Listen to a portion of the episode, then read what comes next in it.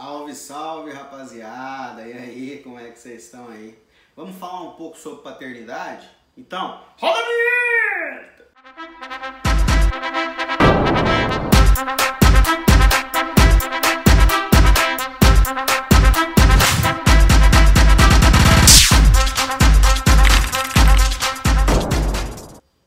Cafezinho.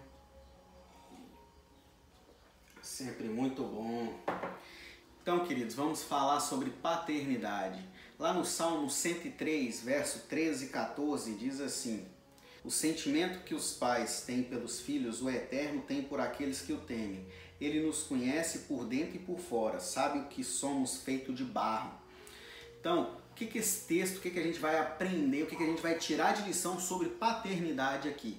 Então, como bom presbiteriano, três pontos fundamentais que a gente precisa entender. O primeiro dele é que nós somos criaturas muito frágeis. Nós somos tão frágeis que se alguém falar com a gente de uma forma mais ríspida, mais bruta, a gente fala, nossa, por que, que ele falou daquele jeito comigo? Nossa, ele está sendo tão grosso. Porque a gente é frágil, cara. Qualquer coisinha, qualquer mimimizinho, a gente fica chateadinho, a gente acha ruim e fica chateado com a pessoa porque ela foi mais grossa. Então a gente precisa largar de ser tão frágil.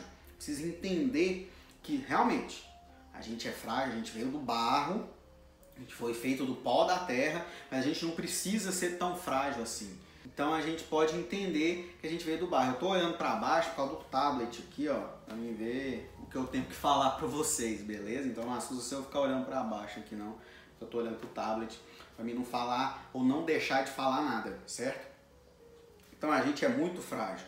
Lá em Gênesis vai falar que nós viemos do pó da terra e no e também em Gênesis vai falar que os animais também vieram do pó da terra, foram formados do pó da terra. Então a gente precisa entender isso. Então um outro conceito que a gente precisa entender, segundo ponto, é que Deus educa com amor.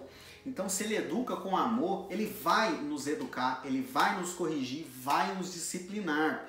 Então, para você entender esse conceito de paternidade, principalmente a paternidade de Deus, porque por mais que hoje a gente viva numa geração de filhos órfãos de pai vivo, que são os pais que não dão atenção aos filhos, mesmo dentro de casa com eles, ou os pais que não moram com os filhos, que são o pai e a mãe se separaram ou nunca se casaram, e os pais não dão tanta importância para os filhos, a gente tem vivido isso. Então, isso é, é um plano diabólico para destruir a família, porque se você não consegue entender que Deus é o seu pai porque você não teve um pai presente, porque você acha que Deus, sendo seu pai, vai te abandonar igual seu pai é, físico, seu pai dessa terra, você começa a entrar em crise ao entender que Deus é seu pai. Então a gente precisa entender que Deus é nosso Pai e que Ele nos ama de uma tal forma que mandou Jesus para morrer na cruz no nosso lugar. Então um conceito de amor muito grande, excepcional. Então o papel do pai é preparar e direcionar o seu filho. Então Deus, ele quer nos preparar, então ele vai nos disciplinar, ele vai dar puxão de orelha. Então Deus vai direcionar você e vai te preparar, ele vai te disciplinar. Muitas das tribulações que você pode estar passando hoje é Deus te ensinando alguma coisa. Então Deus ele quer te ensinar, ele quer te preparar e te direcionar para o caminho que você tem que seguir. Deus quer te mostrar. Olha que conceito mais simples para você entender o que Deus quer te mostrar. A mãe, como ela segura o filho? Ela segura aqui, olhando para ele, protegendo ele. Protegendo ele desse mundo perigoso lá fora.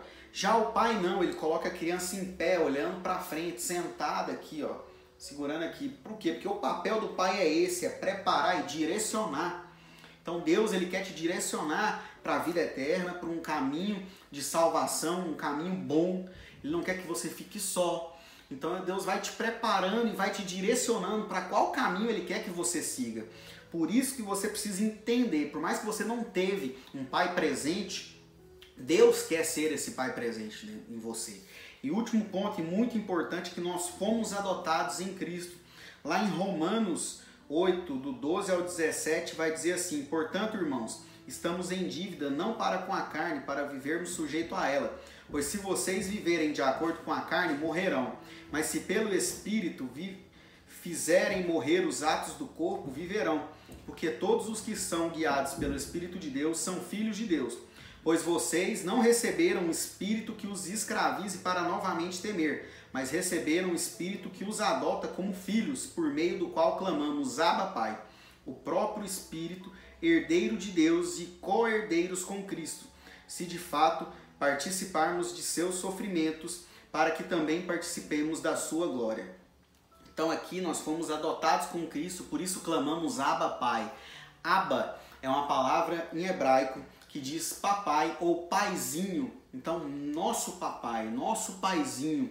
Então você hoje pode dizer isso, virar para Deus e chamar ele de paizinho, uma forma íntima, uma intimidade que você tem com Deus.